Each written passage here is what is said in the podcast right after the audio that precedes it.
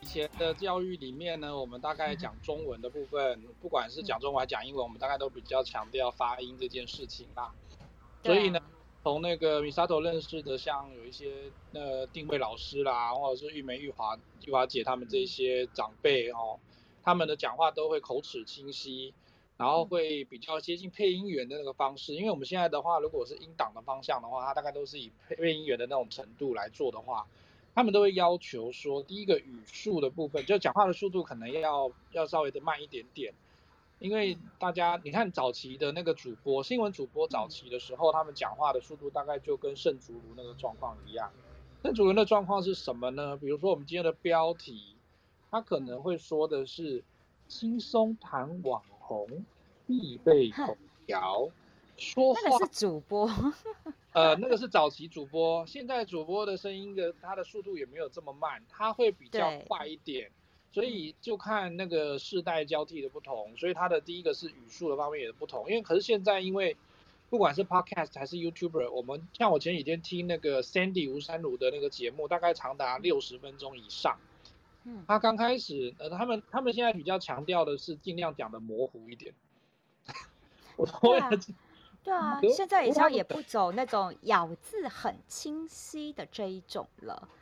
对，所以以前会讲说轻松谈网红必备口条，大概速度跟咬字会是这样子嘛。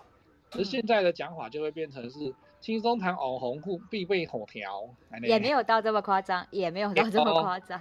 没有，Misato 听的比较是 high class 一点的那个网红。啊，真的吗？真的吗？我我我听。听一个比较平民的，听听一下那个凤梨哥哥的，他们话就会比较一点，比较乡土一点。可是我觉得这跟这个也跟呃他们是 YouTuber 也有关系耶，因为如果 YouTuber 他们其实有上字幕。所以你的咬字不用太清楚啊，观众看字幕也都是看得懂。对。但是 Podcaster 其实就不一样，我觉得这就是嗯 YouTuber 跟 Podcaster 不一很不一样的地方，因为 Podcast 你没办法上字幕，嗯、所以你就得讲清楚说明白，但是也不能像念稿，所以我觉得 Podcaster 会更更在于他们的声音表情的张力。会比 YouTuber 来的更明显，没错。对，不过那也要取决于说你是艺人的 Podcast 的这种主秀，还是说你是有来宾的。像我们现在看到排行排行榜前十名的这些，很多都是有来宾的。像我刚刚举的是 Sandy 的这个节目的话，他通常同时都是有两个或一个来宾，所以他会跟他对谈，那就真的比较像是一般以前传统的广播节目会请的特别来宾，然后他会坐在他的对面。然后他们两个就会对谈，然后所以他的连他的笑声、口水音什么东西，他都会录进去，他就不会像单独单单集录制的时候，我们会去调调调调口水音、调调赘语赘字这种的，那听起来就会，那这个如果是单口的这种这种呈现的方式的话，的确我们就会希望说他的那个 啊，比如说刚刚有一个那个打打喷嚏的那个声音，对，就会一定收音的，life life。对，life 无法，因为我坐在那个阳台这边，就是怕收讯不好。好牺牲啊！蚊子不会很多吗？就是就是没办法，对啊，所以我觉得，我觉得这也是一个，我觉得这是 Podcaster 很厉害的地方。我觉得除了像那种两个人的访谈节目，我觉得我最近比较喜欢听一个人的单口的节目。像是那个下一本读什么啊？有，还有还有一个叫做一粒百优解哦，嗯、这两个这两个男生真的很厉害，嗯、他们真的呃，下一本读什么？因为他已经前几天他发表一篇文章说他是已经累积一百万不重复下载率了。我觉得他其实是还蛮厉害的一个人，因为他其实他有准备好稿子。但他的口条完全不像念稿，这是我很佩服的地方。再来，一粒百优姐，她本身是老师，应该是历史系出身的，还是国文系出身的，我有点忘了。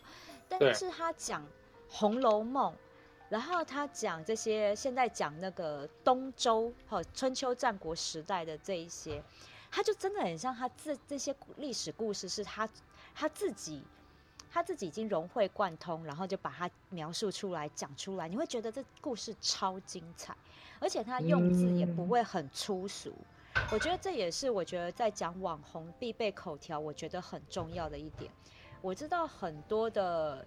呃，网红希望能够更接地气，所以他们都是呃会讲一些三字经啊、粗俗的话啦等等之类的。但是我觉得，嗯、呃，我觉得那个就是没有没有很有自己的风格。我觉得讲脏话这件事情并不是说非常有自己的风格，但是我觉得这一些人，这一些人他不需要用讲。脏话的方式也可以凸显自己节目的质感，然后也是非常多人喜欢，所以我觉得讲网红的必备口条，我觉得脏话这件事情一定不会是其中一个必要的项目啦。对，不过我觉得还是要看观众啦，就像如果我跟 Alan 开了一个，比如说。像现在 podcast 或者是 podcast 的话，可能还会看一下介绍的内容跟资讯。嗯，可是如果是 Clubhouse 的话，你看它完全比较少人会，我相信大家一定都是看标题就点进来的。所以如果我们今天不是写这个这个这个标题，如果我们写说呃，比如说呃，谈论言呃言呃什么口说什么卡内基什么之类的那种话。你会吸引到的大概是比较偏知识型的那个观众啊，然后他会比较想要听这一类的，所以你就会定位在说他来的时候，他就是不是讲脏话那一群的。可是如果我们要让普罗大众各个角色的人都来的话，他可能就会去界定一下，就是说你今天来的人，他到底想要听的是，呃，你看那个像那个凤梨哥哥，不知道那到大学去，你只要到那个比较。学电一点的那种大学里面去的话，他大概就会面对群众，他就他们很有趣的是，他会用那个应答的方式，那个问答的方式，让学生丢那个讯息到，因为学生也是匿名嘛，丢问题出来，然后他开始回答，然后他就会知道说问怎么样的问题的人，他就会用什么方式回答他。如果你问的是一个比较嗯粗俗一点的问题，他就用粗俗一点的方式回答。我觉得这这这个这个年代已经变成是。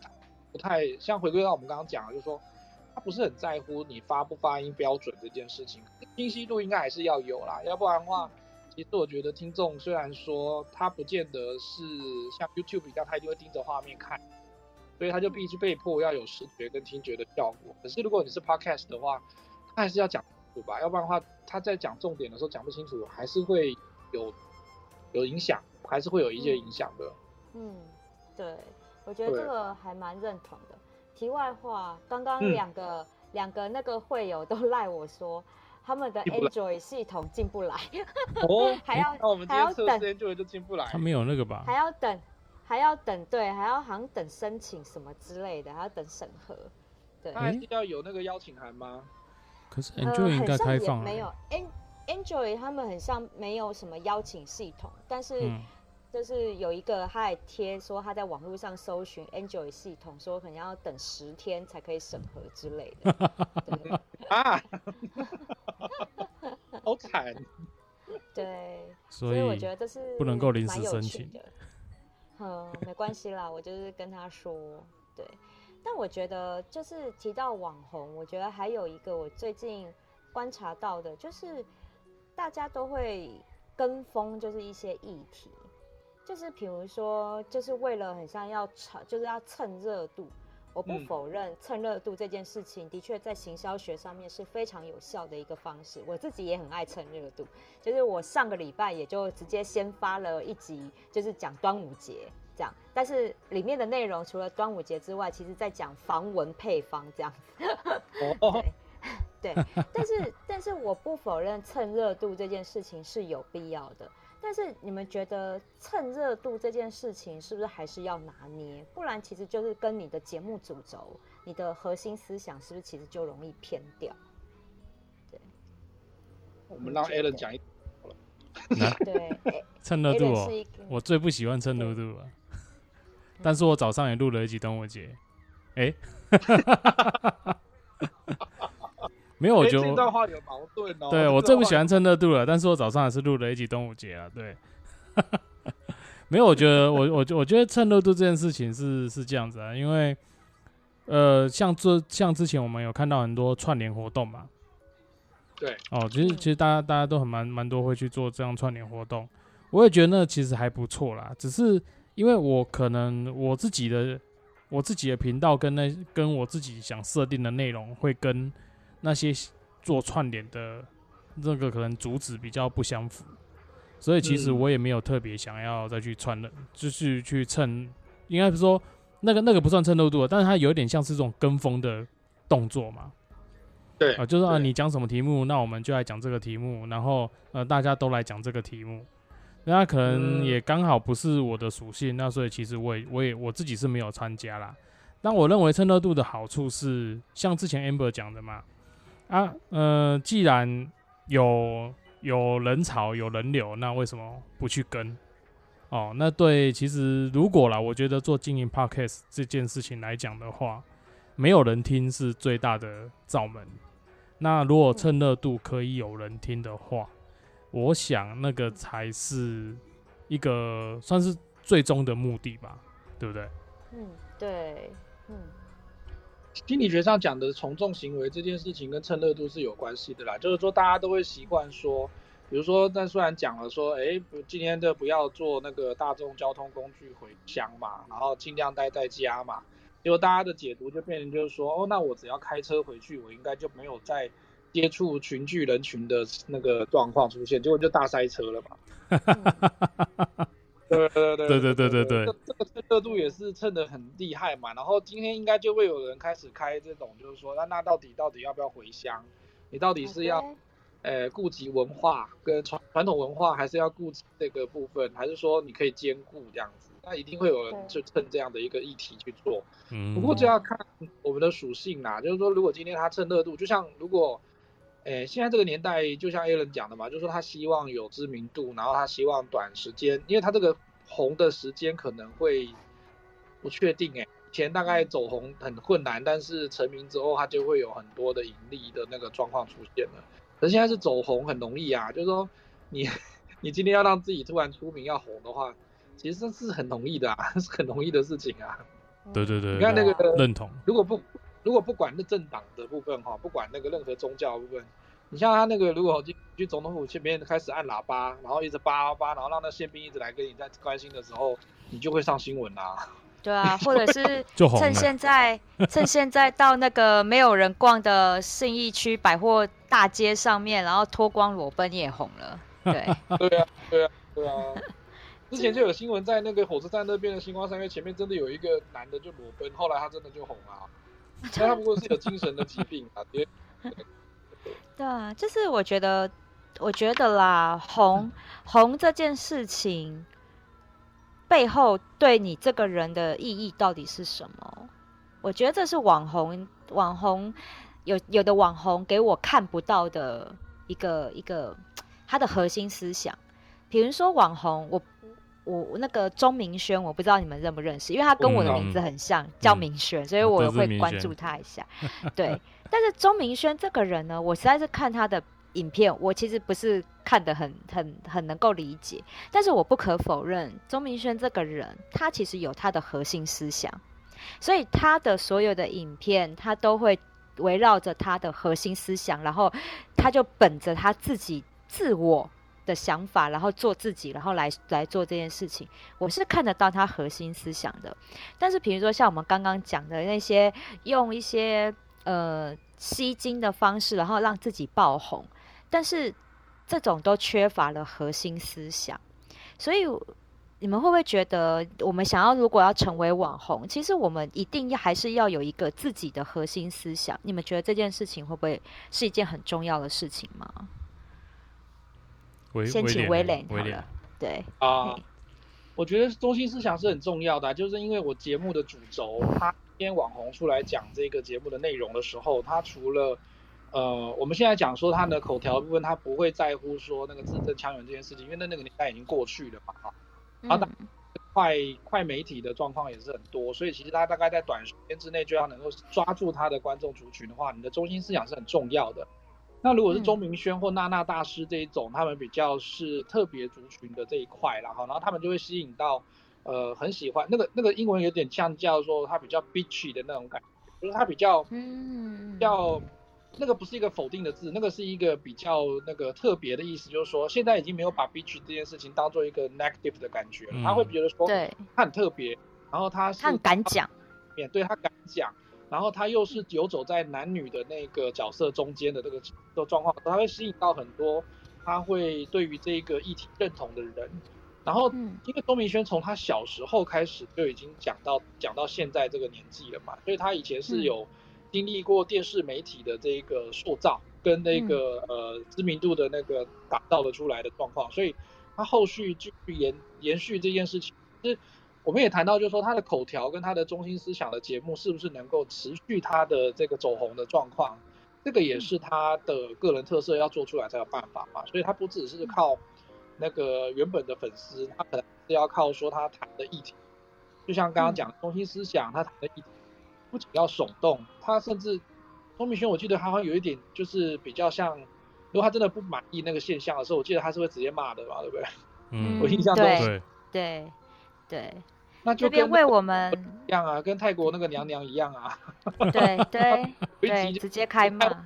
你们觉得你们中文讲的好吗？台湾人，你们中文讲的很烂，你们知道吗？连我泰国人中文都讲的比你们好，这样。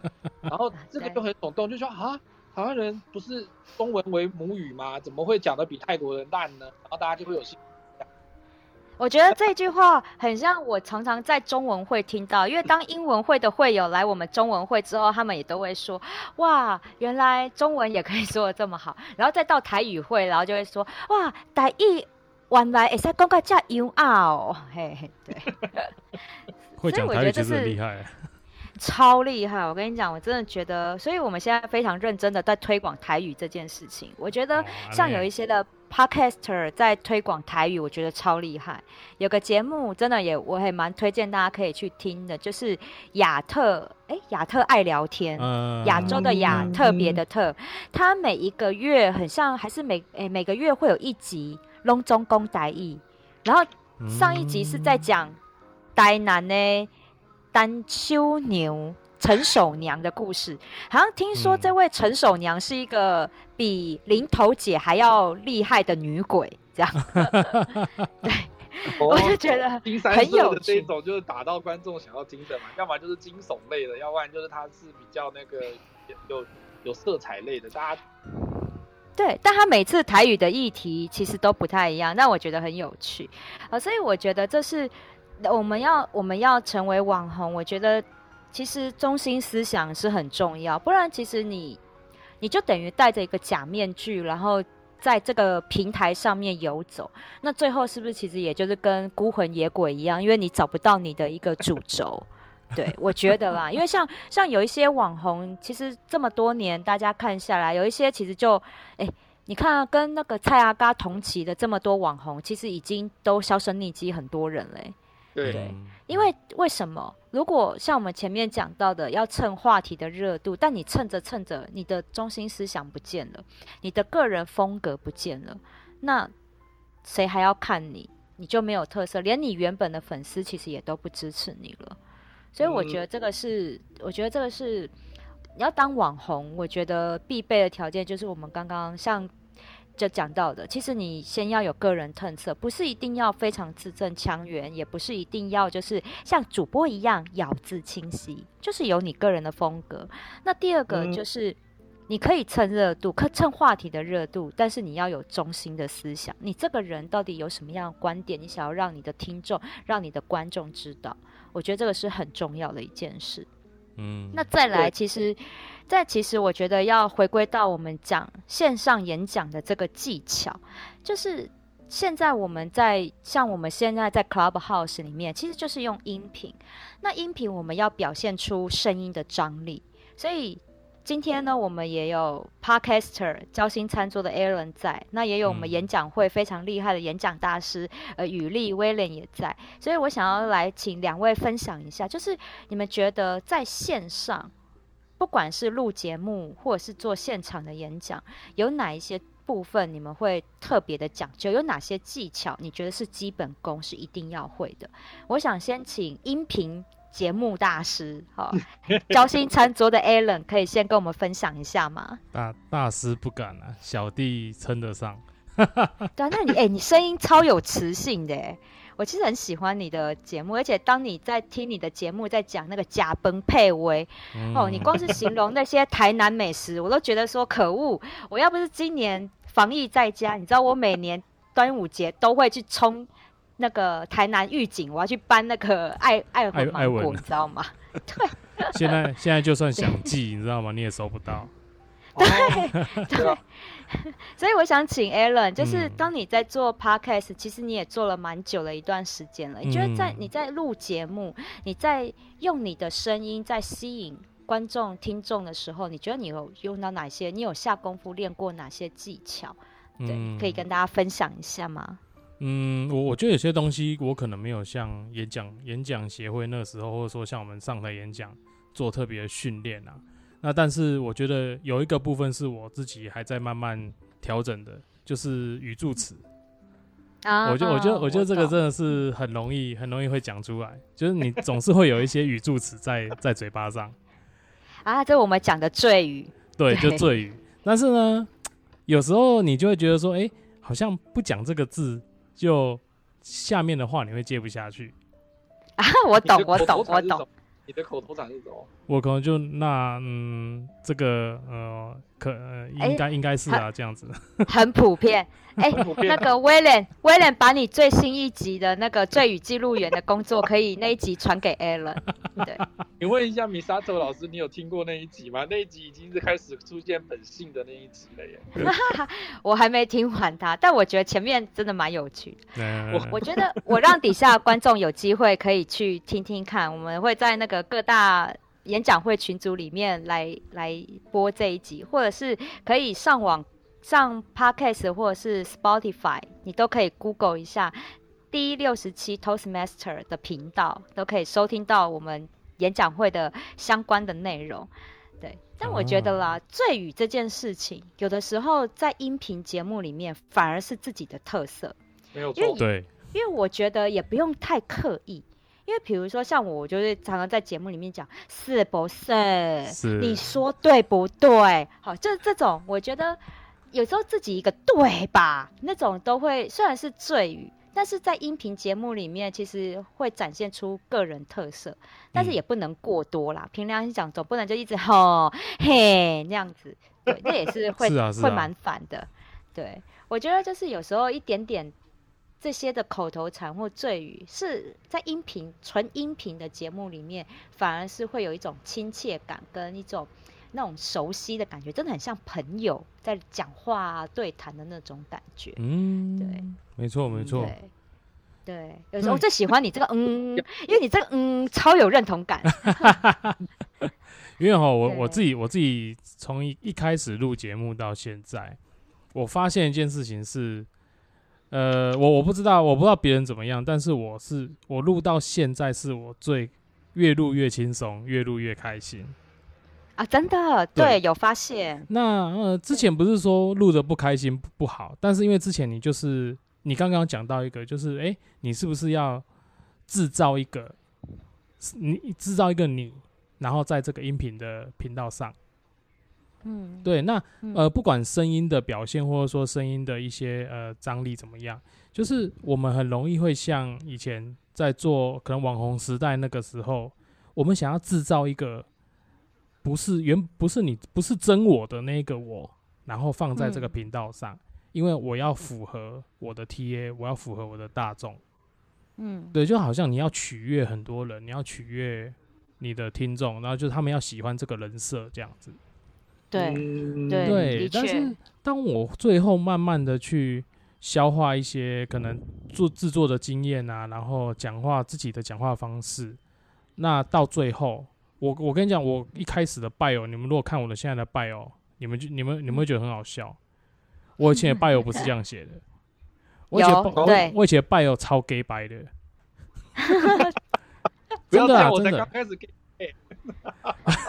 有，我记得你以前你以前不是这样写的，没错。你你有你有看过吗？我以前 bio 超超 gay 拜的，那真的是我那完完全就是一个呃，我们以前要写那个 LinkedIn 有没有？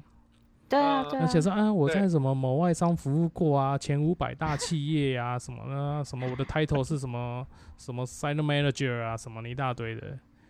其实那个都是那都没用的啊，bullshit。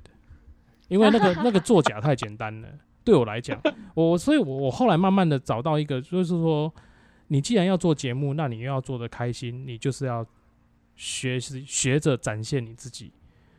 嗯，对对对，非常认同。对，那像刚刚米少头讲那句话，其实很对。有时候那个语助词跟那种赘语的那个说话习惯，那个就是现在的我啊。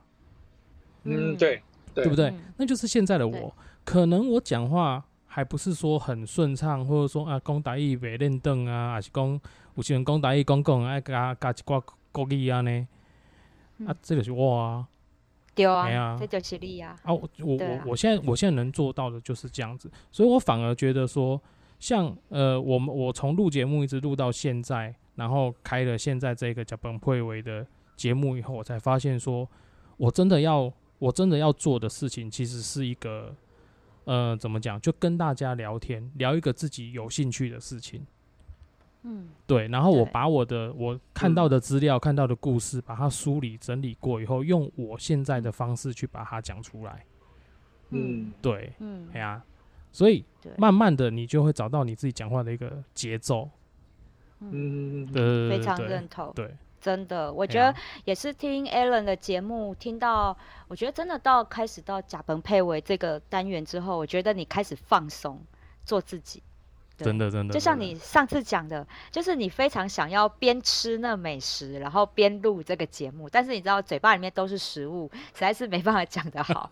对，所以所以你那个时候分享说，你边你赶快先吃一吃，然后品味完了那个美食之后，然后回到车上，赶快先把想到的感觉，然后那种愉快的想法，然后都把它先录下来，然后回去再做整理。我觉得这个是一个超有趣的一个方式，这也是我们在演讲会这样的一个训练，我觉得是没有讲到的一些技巧，所以我接下来想要请威廉来分享一下，就是其实我在演讲会这么久，我也希望大家能够在上台的时候，其实可以更真自我。以前大家都现在是呃，现在是线上，以前实体例会的时候，是因为有舞台，有一些肢体动作可以展现出来，但是现在其实到了线上。而且其实又在自己家里面，我觉得是不是可以用一些方式，然后鼓励大家可以用更轻松的方式，像当网红一样，就是在荧幕前面来展现自己。好，因为我知道你是被我拉下来，然后训练，就是 邀请你来做这样的一个训练，但是你超有心得，因为学习力超强，所以我觉得可不可以跟大家分享，就是你。这这一两年，你在为了线上例会、线上演讲，你做了哪一些基本功？然后跟大家分享一下。我觉得首先的基本功是因为我以前有接触到一些前辈，他们是有做配音师的工作的。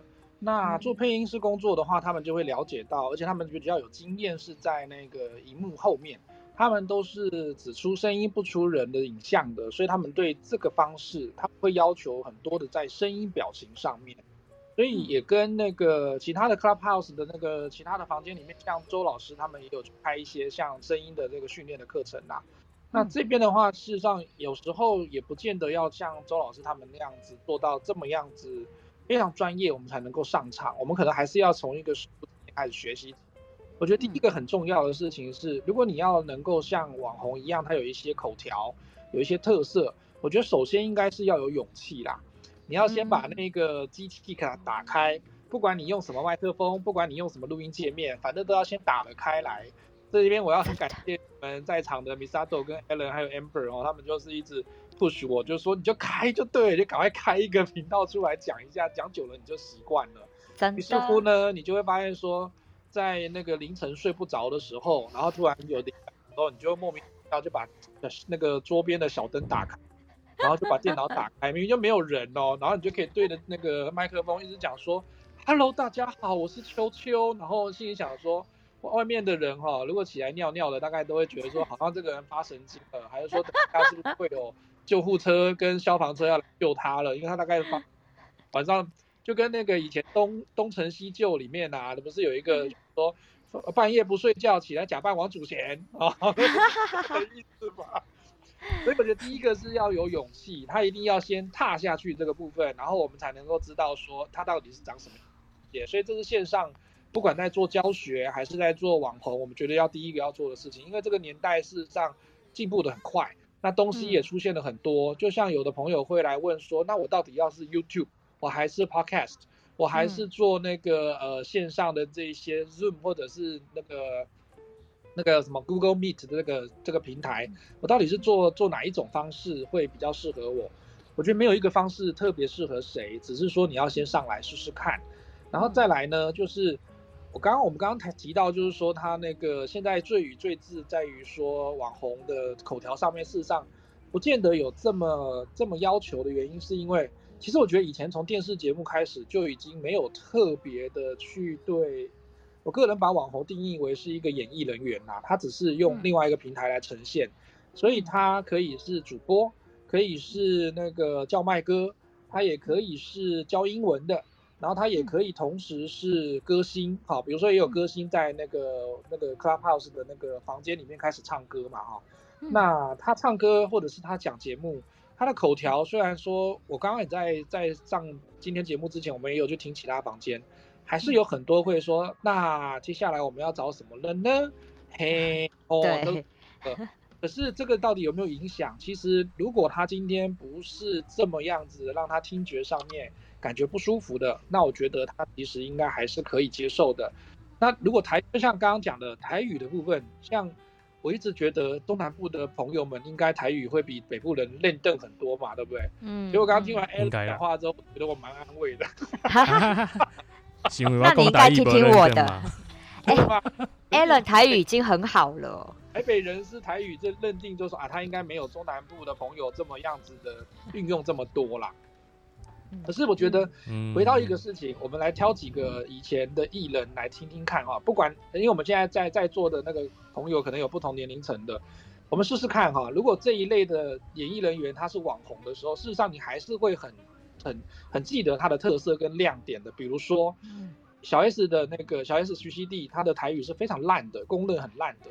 然后为什么大家都知道她台语很烂呢？因为她以前有一个角色叫做徐立定，然后呢，他就跟你讲说，我不我不喜欢你啦，他就用这种怪我不我不叫喜欢你啦。对，比如说如果我们今天的题目叫轻松谈网红必备口条，他就会感觉说轻松谈网红。红红必备的口条，安尼，啊，没有人听得懂他在讲什么。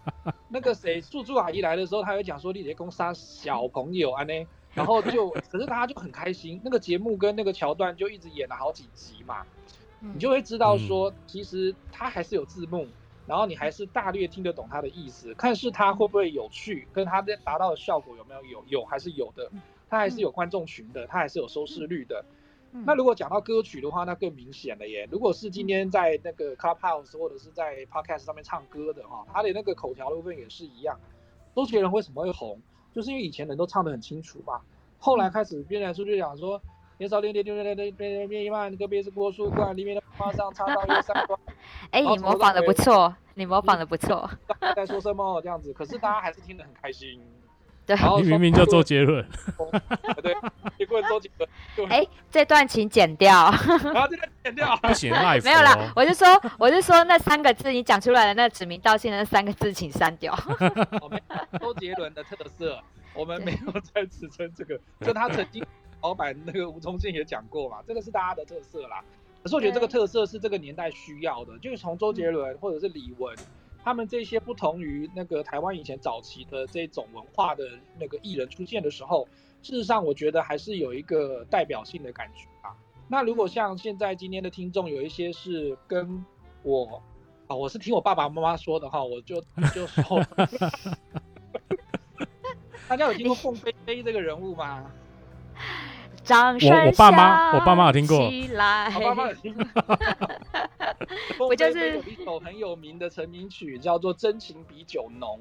它可以从两两个歌词、两句话歌词就可以听出它的那个特色来。它的特色就是人家唱歌，人家尾音都会是处理的比较漂亮、干净的。可是它就是会有一个那个，比如说，呃，那天我和你初呀初相逢啊。它会有个嗯啊的那个声音，事实上，如果今天在唱歌或者是讲话的时候，如果我们讲话就讲说，哎呀，我对你的讲，我对你的敬仰有如滔滔江水，嗯啊，连绵不绝，嗯啊，这样子的话，其实大家会听起来觉得就是说，哎呦，怎么这么这么不舒服的感觉？可是听久了之后，他会不会觉得它是你的特色跟习惯？会的。会的，从这几个例子来说，其实我觉得就两件事情，一个他要有勇气，第二个是，就像 Alan 刚刚说的，你要放开你的本性。你有些时候因为在工作场域或者是在现实生活中压抑的，然后你会想说啊，我觉得我实在是不知道怎么做自己。可是其实，在 Podcast 的这种音档的录制，我们不是看到 YouTube，YouTube 的话，可能你还要打光。你可能还要写脚本啊，还要做一些化妆，或者是还要做一些角度的一些去测试，还要做点击。可是如果今天是音档的话，我们会比较少一些技术性的层面，但是它可以更扩张，会会扩扩大那个那个主讲者他的特色所在。所以这个主要就是他要放开心胸之后，其实你的观众就会接受你的某一个特质。这个是我觉得观察到比较有趣的地方啦。对我，我认同，因为我觉得的确，我在已经在平台上面了。我觉得不论是我们自己可能演讲会的 Zoom 上面，或者是什么，只要在平台上，我觉得真的都要练习。因为像我自己在去年的时候，原原本要参加全国大赛，原本是实体的比比赛，但比到一半晋级赛的时候，突然间要转线上。其实那时候我也很惶恐，因为我觉得天哪，我从来没有参加过什么叫做线上比赛这件事情，我连线上我都没上去过，所以呢，我开始疯狂的训练。那段时间只要在就是在家，然后呢，那那个只要有线上例会，我几乎都参加，因为我就是希望知道我在镜头前面的表现是什么，因为我觉得如果。如果你不透过练习，你永远不会习惯镜头前的自己，因为镜头前展现出来的自己跟平常看镜子完全不一样。还有一点，我觉得也有差别的是，你听到的声音其实也不一样。因为一般我们我们人自己讲话听到自己的声音，是因为透过骨头来传送，所以你会觉得你的。音质会很好，但是别人听到的是透过空气来传播，那个音质就会降一阶。所以录音，然后透过这些呃平台上面机器处理过的声音，别人才是别人听到你的真实声音。我觉得这个也是要去习惯的。呃，所以我觉得练习这件事情真的很重要，不要抗拒去拥抱现在的科技，因为线上。这件事情已经是个趋势，而且是一个必备的趋势，所以我这还蛮鼓励大家试着用各种平台，然后呢去练习去发声，然后再来也有提到就是要有自己的本自己的特质，我觉得这也是非常重要的一点，因为今天其实也会，这除了不止我们演讲会很。大家很熟悉的语例之外，我们也特别邀请了 Podcast 界还蛮有名的主讲人哈，Alan 焦心灿做 Alan 来跟大家分享。其实也就是因为我们大家都在做自己，因为我们在不管是呃我们的日常生活，或者是你有想要来经营自己的品牌，我觉得不要戴着假面具生活，戴着假面具生活太累了。那我们既然可以在演讲会上面很自在的做自己，那为什么也在荧幕前面，在线上，我们也就一样反映真自我？不要担心录影，也不要担心什么，因为那就是最真的自己。那当然了，前面也有讲到，不要讲三字经，好吗？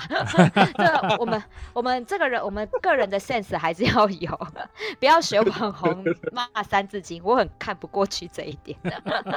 对，要不然也不会像 AG 或 FB，他会直接封掉你嘛。因为这个 Clubhouse 的话，他自己上他要去抓这个东西，我觉得比较难。不过我觉得那个应该也会因为观众他不是很喜欢这个风格的话，他就会被淘汰掉啦。那就会看观众这样这样子。对，但有的不会被淘汰，有的还在排行榜上面前几名哎。哦，那就是大家还是内心有一个比较暗黑的，也他希望有人帮他骂出来嘛。就跟强强，强这个女生为什么会这么走红的原因，是因为她有弄出，呃，她有讲出很多女性同胞不太敢讲，或者是甚至很想要怒骂的那个现象，结果她居然讲不出来，她就帮她做个代言的感觉。那他们当然心里面也会觉得，就说，哎，这女生搞不好很，怎么会这么。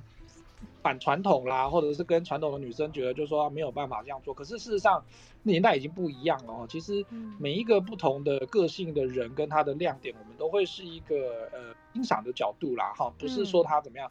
不过我觉得刚刚谈到一个很有趣的部分，就像我们现在在看 Clubhouse 或者是一些 Podcast，然后我这些网红他们在讲话的时候，有些很有口条的那个顺畅度的话，都是有些会因为是说第一个你有化名嘛。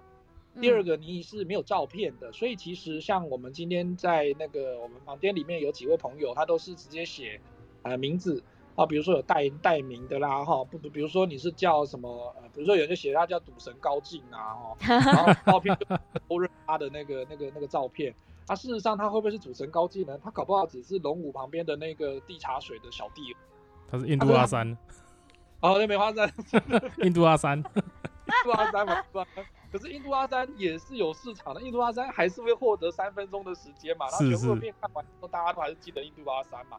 从他的那个赌神到赌侠的时候，都记得印度阿三，所以 我们一定会先从印度阿三开始做起。印度阿三做完之后，你就会去做那个我的冠军女儿的嘛，对不对？所以你就会从小啦，所以 一定是从印度阿三开始做起的。可是我觉得印度阿三也很重要的原因，是因为。在这个平台里面，它可以让你比较安全的，比如说人家不会看到你的照片，不会看到你的名字，然后你就可以展现比较真实的自我。反正你那个声音，有人就说，哎哎，那我昨天上班，呃，那个什么，昨天在家里面听好像是你，耶，反正你就说我不是我，不是我，很多声音很像的人的一样嘛，不是我，不是我，就死不承认就好啦。你们两个人声音鉴别度那么好认。你们两个真的，尤其是威廉，你根本就是走出去，就算你化成灰，大家都认得你的声音，好不好？超恐怖，化成灰都还认得我的，都还都还认得声音。真的，没有差，我没有差，我没有关系啊。米沙豆，你的声音也是一样啊。那口条的模式大概也是大家都会容易记忆，都容易都有的记忆点啊。所以其实这就是个人特色嘛。如果你的声音真让人家讲完之后，他都不都都难难以忘忘记的话，那也是一个特色。就像。刚刚讲的钟明轩嘛，哈，钟明轩也是一个蛮有特色，他的声音啦，还有他的这个肢体跟他的呈现的方，都是相当有特色的。哦，我们有一位朋友举手了，等我一下，等一下哦，我我看一下我怎么把他，可以啊，点下面拉上来就好。点下面，对，所以我们就 freestyle 了。Almost，哎，我有拉成功吗？可以帮我看一下吗？应该刷一下就有吧，他可能要刷一下那个更新。对。我刷一下更新吗？好，就往下拉一下，它应该自己就会哎哎，欸、还是呢也帮我一下。我拉看看，对我拉看，我拉。好，我有拉了，所以等等一下吧，看系统会不会。对，好，因为他现在这两天又改版，有时候系统又不是很稳定。对。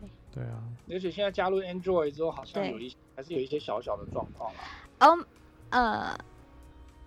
嗯哼，这应该是我们、啊、对阿童阿童，你应该可以看到我邀请你上来的时候，你手机最上面应该有出现绿色的标，所以请你帮我按确认或者是 OK，你就可以上来，然后跟我们大家一起分享你的看法。对，因为我有呃，我们有按邀请，那请你帮我看一下。哎，有有有有，有了，哎有有有上来了吗？有，嗨，阿童，对，好，等我，我换一下照片。好，我跟你讲，还要换照片哦。我妹的头发最茂盛。对，我刚才讲到说，你要当网红，如果你刚开始的话，你可以不要照片，也不要 这个真实名字，就化名就好啦。不行，阿童，阿童是我们中部地区最演讲会最帅的男人，他是有认证的。作为主持人，有一件事情好像台中的台中金城武，对，你让观众先有太高的期待感，等下会落空怎么办？好。对，我觉得，我觉得，嗯，好，那，哎，哎，哎，他换照片就不见了。好，没关系，等他再进来。好，我这边呢，刚好底下呢也有几位新的那个来宾朋友，那我我总结一下，我们今天聊了几样东西。前面的时候我们讲说，网红必备的条件一定要像主播一样很清楚的口条，或者是咬字很清晰吗？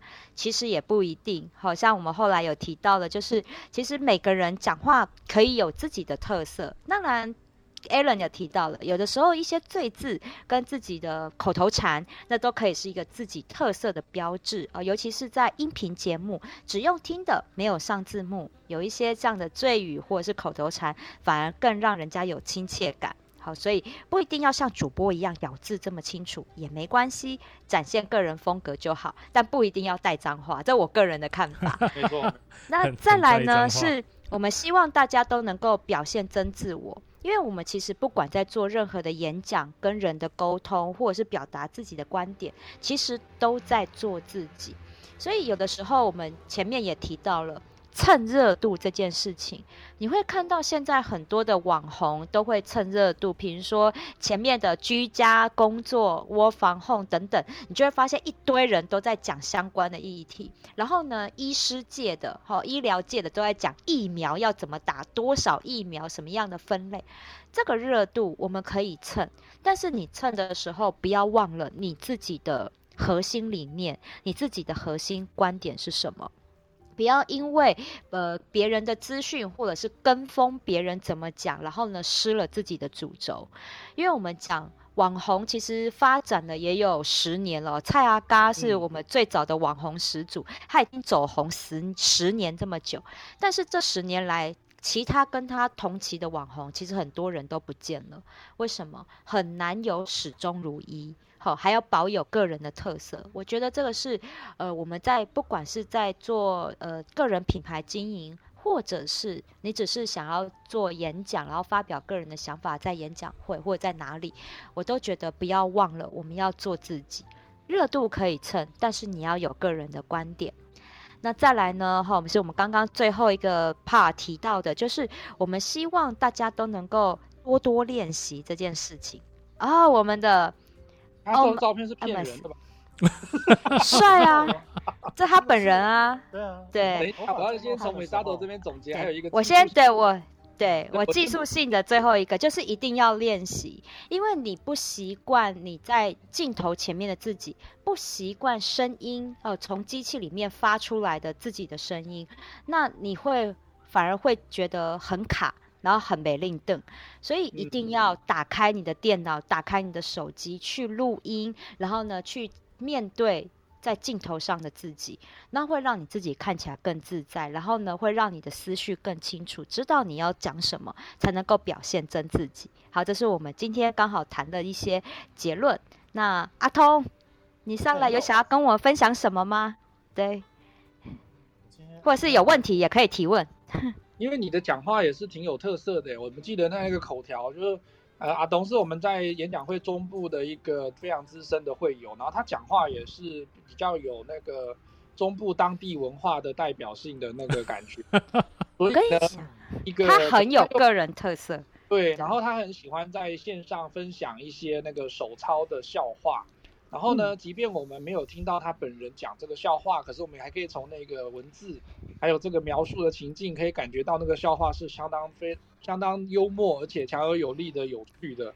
对，大家可以去搜寻蔡阿蔡耀统，我相信大家可以看到非常多网络的笑话。你这样是要露收他吗？我觉得我想要帮他打知名度。人都必须要有自己的特色，现在的网红世界实在是太普遍了。你要么就是靠身材，要么就是要靠脸蛋。像我没有身材，没有脸蛋，唯一的就只有幽默感而已，所以我就只好靠笑话了。真的，我也是。大头照有有抵触哦，你大头照是很帅气的一个戴墨镜的男人呢。对，我们都有修图。我这张也修很大啊，我也不怕。我是无脸式的，这也是网红必备的一个形象的条件啊，这是下一集可以说的事情，必备的形象。但我觉得阿童内心内心的他必须要有很强大，因为不管怎样做什么事情，讲什么样的言论，你一定会在这条道路上会有酸言酸语，不是批评你的外表，嗯、就是批评你的智商，要不然就是批评你的身材等等。所以我觉得心理内心层面必须要很强大。嗯，我认同。想法。对，因为我觉得下一次的继续节目这样子。会会会，我们会就是每一周，因为我们每一周开的房间议题不一样，然后刚好今天我们想要来聊一聊网红，然后想说，哎，这也是我们演讲会有可以来学习的一个话题，因为我们也邀请了专门录制 Podcast 节目的一位主讲者 Alan，所以我们也想说，哎，不同的业界的人士也可以给一些大家在练习演讲上面的一些技巧，这样子，对，因为我觉得。的确，像我也是没有脸蛋、没有身材，我也只能靠 幽默感这件事情，我我能够深深的体会。对，所以我觉得还是个人风格很重要。对，因为我觉得，而且真的内心要够强大。我们在这个聊天房的一开始，我们讲到就是钟明轩啊，还有一些网红，他们讲话很直。但是其实他们都有很强大的内心，即使有人抨击他们，他们还是坚持做自己。因为我觉得这就是跟你自己的核心理念，你自己认不认同，很有很大的关系。对，你觉得威廉你怎么看这件事？对，呃，我觉得大家有这个第一个应该要建立的那个，像阿董刚刚讲，就是说你要有一个健康的心理的建设啦。不然的话，事实上现在其实就像我们刚刚讲说，成也成也网红，败也网红。你如果今天在你看不到这个照片，也看不到他真实姓名的时候，他其实上他就会，呃，他会非常的无保留的支持你，也可能会无保留的攻击你。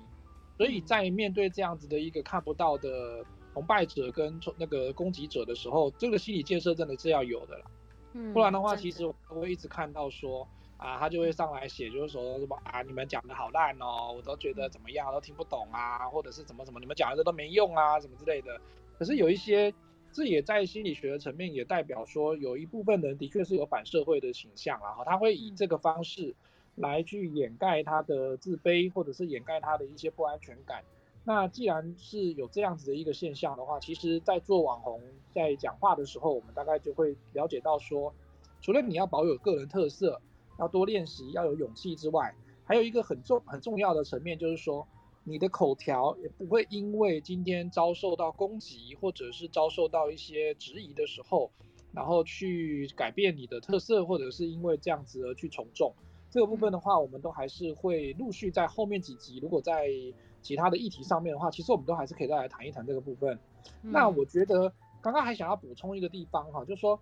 如果之后我们的那个开房的这个主题，我们可以谈的部分，如果是跟声音有关的，因为像这样那个，我记得周老师他们哈，就像他们在做这个专业的声音训练的时候，他们其实会给大家一些方向去做练习。演讲会这边也是啊，演讲会这边的话，我之前就是有做过说，如果要开发大家这个内心的内心的那种，比如说他本来很害羞，对不对？他本来很内向。可是大概有一个情境是大家必须得去拿出本性来的，就是买东西的时候。这以前我跟 Misato 也聊过哦。他如果今天一个扮演的是地摊的老板，然后一个是扮演就是只有月收入大概五千块的小美眉，然后可是他就要跟他去杀一件二九九三三件要跟他杀五百块的那种感觉的时候，哦，那个人的那种潜力就跑出来了。所以其实这个部分的话，也是大家可以去做一个。如果我们后面有一集，那个主题是适合的话，我们也可以来试试看，用一个方式让大家来讲述他们自己不同的杀价的哲学跟杀价的口条。这个其实在很多像叫卖哥啊、网红这部分叫卖哥啦，或者是一些有直播在贩售商品的这些这些网红，他们其实也是用不同的特色跟销售的手法来去做。其实我觉得这个还比较生活化一点，大家可能在。这个入门的角度可能会比较容易上手，而不是说，如果今天他就一一那个直接单纯上来就要谈一些知识性的，或者是一些比较呃那个时事性的，他可能就会觉得啊，我可能，因为我们碰过很多的朋友，就是觉得说我好像觉得我没什么内涵，因为他就比较隐隐隐晦一点，他就觉得说啊，我好像没什么好谈的，我这个人就像以前我带学生的时候就想说，哎，请你写一下一个什么自我介绍，他就会说。呃，平常有什么兴趣？我好像没什么兴趣。那你在家都做什么呢？我在家都睡觉，然后早上起来做什么？我都刷牙、洗脸这样。然后我想说，哇，这个人真的很没有内涵。教的时候，那个真的是有一点辛苦了。可是他其实不是没有，其实刷牙也可以讲啊。刷牙，刷牙有很多的专业的内容也可以讲啊。像牙医师就会跟你讲贝氏的刷牙法，或者是像最近 YouTube 也有很多医师呈现出来了嘛。哈，他们也在当一个网红，可是他们也有卫教的一个角度。不管是刷牙怎么样刷到不会蛀牙，还是说今天呢，如果男性观众的话，他可能就会很关心泌尿科医师跟他讲一些男性的保健的部分嘛，哈，就是说怎么样能够细长回，我就请求几位瓦林，好嘞，好，大家就很有兴趣这样子，嗯，还是有的，还是有的哈，所以其实他除了在呈现知识性的这部分的话，他的口条可以帮助他稍微的寓教于乐，也比较具备娱乐性一点，大家就会比较听得进去，否则的话。其实像有一些那个节目里面，好像医师好辣瓜哥的方式，他就会有一个为什么要请来宾分享？因为他要去让这个知识性这么专业性这么硬的硬的主题，他要有一个软化的方式啊，就像跟就跟我们看战争的电影、战争片，他还是会有爱情故事，因为一直如果从头到尾都讲战争片的时候。我相信有一些观众会睡着的，所以他还是会需要有一点润滑的方式。嗯，真的，嗯、对。那底下今天的伙朋友们有没有什么还想要提问的呢？对。或者是啊，如果说呢，你认识我跟威廉与丽的话，也可以私讯我们。然后呢，你有想要听什么样的议题，我们也可以再整理整理这些大家的收集大家意见之后，我们也会在我们固定，因为我们两个人呢是固定礼拜五晚上或者是礼拜六晚上。你知道礼拜五晚上很多演讲会要跑，呃，所以所以我们呢通常都会是看是礼拜五晚上或者是礼拜六晚上。好，这大概九点到十点的时间，我们会有一个小时时间，就是在 Clubhouse 上面会跟大家做很多的不同议题的分享。好，不管是职场的，好，或者是之前有分享过怎么样写履历，或者是我们也会邀请我们自己认识的一些网红，然后像 Alan 这样的一个知名的 Podcaster，然后来跟大家分享一些关于呃经营个人品牌或者是演讲，然后呢在平台上面说话展现的这些技巧，好，我们都会。这样子做一个这个分享，这样子，对。那今天呢，其实也很谢谢大家，然后谢谢 Alan 交心餐桌的 Alan。大家如果有机会，可以到各个音频平台，不管你是用 iPhone 手机有 Podcast，或者是你有收听串流音乐和 Spotify、Google Podcast 等等，也都可以来找到交心餐桌这一档节目，然后。要注意，我觉得 Alan，你要不要打广告一下？你的府城美食真的都还不错哎、欸，持续更新。对，因为最新一集是蒜泥白肉。蒜泥白肉。你你上次讲那个蛙桂那一集，真的讲到我好想吃蛙桂。哦，所以我觉得如果如果大家想要听怎么样用音频，然后可以吸引到你在晚上听这个节目，然后又觉得说可恶，我应该要关掉，因为我好饿。对，他形容食物真的是非常有一套，好，所以我觉得这也是大家可以学习的一个演讲技巧。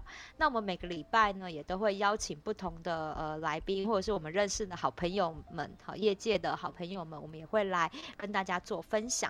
这样，那今天的伙伴还有没有什么问题吗？对我们啊，有几位新的朋友哈，可能如果你们举手的话，你们可以看到你们的操作界面最下面有一排，就是有一个。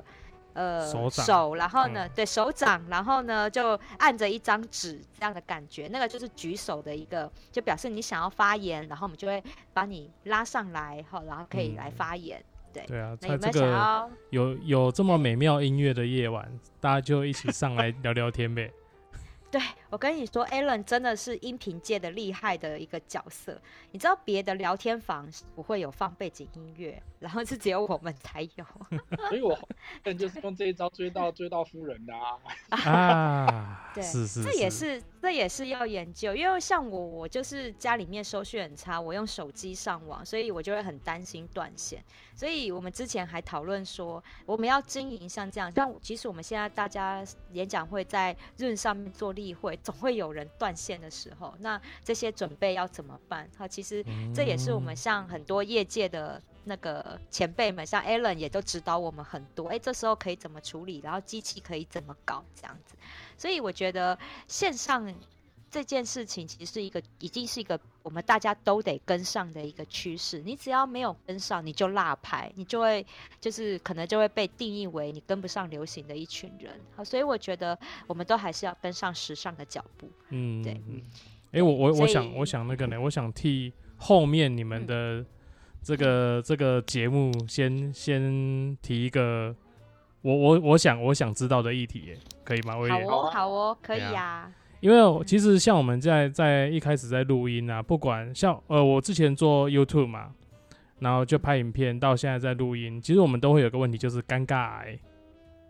不管是面对镜头，或是面对一个麦克风，然后就会不自然，然后也没有办法，好像就看到他好像看到鬼一样，然后 对，所以其实我很想要听你们讲一下，说呃，尤其像我们在面对众人的演讲，或是像这样子线上。哦，等于是有一点你要自言自语嘛？你有没有什么技巧，或者是有没有什么方法可以教大家去解决这个尴尬癌这样子？哦，这可以耶，这的确可以讲一个小时。真的，真的，我去年真的很重要。我去年花了一年的时间来克服这个尴尬。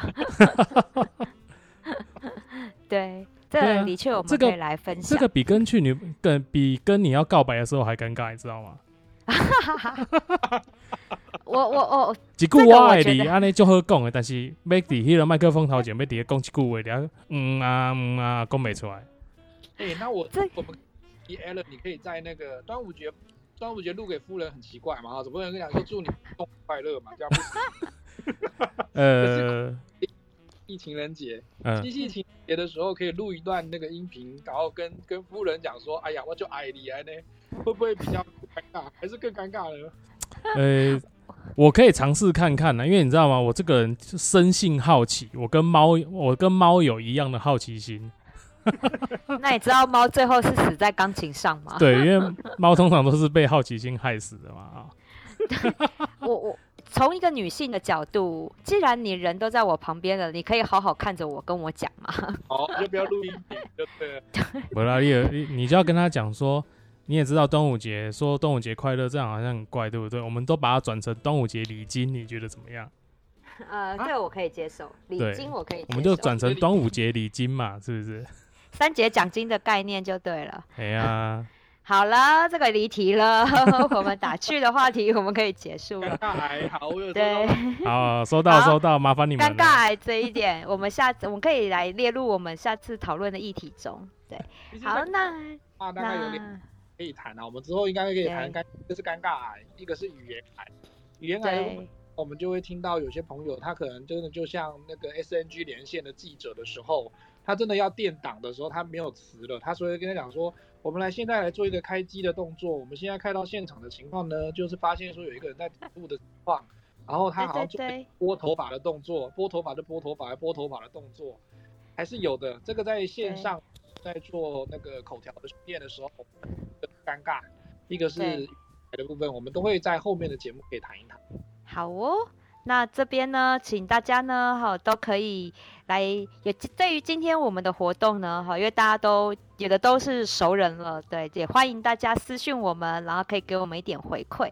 那我们今天的节目就到这边喽，谢谢大家，谢谢，我们下礼拜见喽。谢谢 Allen 哦，谢谢谢谢谢谢阿童，谢谢，拜拜。拜拜。